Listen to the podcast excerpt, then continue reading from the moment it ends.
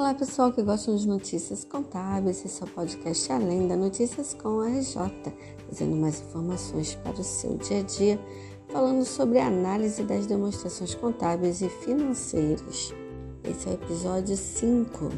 O conjunto completo de demonstrações contábeis inclui balanço patrimonial ao final do período, demonstração do resultado do período, demonstração do resultado abrangente do período, demonstração das mutações do patrimônio líquido do período, demonstração dos fluxos de caixa do período, notas explicativas compreendendo um resumo das políticas contábeis significativas e outras informações elucidativas, informações comparativas com o período anterior, balanço patrimonial do início do período mais antigo, comparativamente apresentado quando a entidade aplica uma política contábil retrospectivamente ou procede à reapresentação retrospectiva de itens das demonstrações contábeis ou ainda quando procede à reclassificação de itens de suas demonstrações contábeis.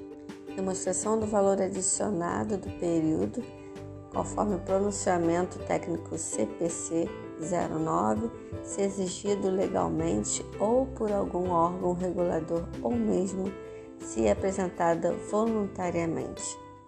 Dentro das demonstrações contábeis existe a demonstração contábil individual, que é representada pela estrutura da posição patrimonial e financeira e desempenho da entidade. Seu objetivo é de proporcionar informação acerca da posição patrimonial e financeira, do desempenho dos fluxos de caixa da entidade que seja útil a um grande número de usuários em suas avaliações e tomadas de decisões econômicas.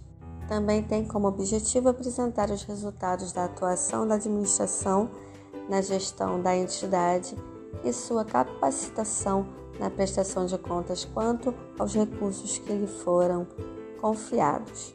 E para garantir esse objetivo, a demonstração contábil recebe informações da entidade referente aos ativos, passivos, patrimônio líquido, receita e despesas, incluindo ganhos e perdas, alterações do capital próprio mediante integralização dos proprietários e distribuições a eles, e do fluxo de caixa. Informações essas que vão constar das notas explicativas ajudando assim o usuário das demonstrações contábeis na previsão dos futuros fluxos de caixa da entidade e, em particular, a época e o grau de certeza de sua geração.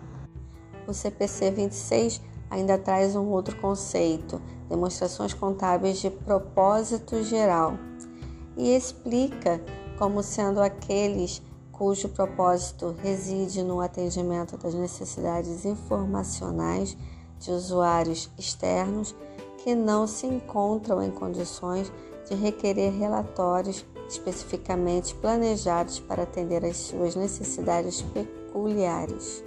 Eu sou Cristiane Guiot, conselheira fiscal da SCOM RJ e até a próxima, pessoal. Bye bye!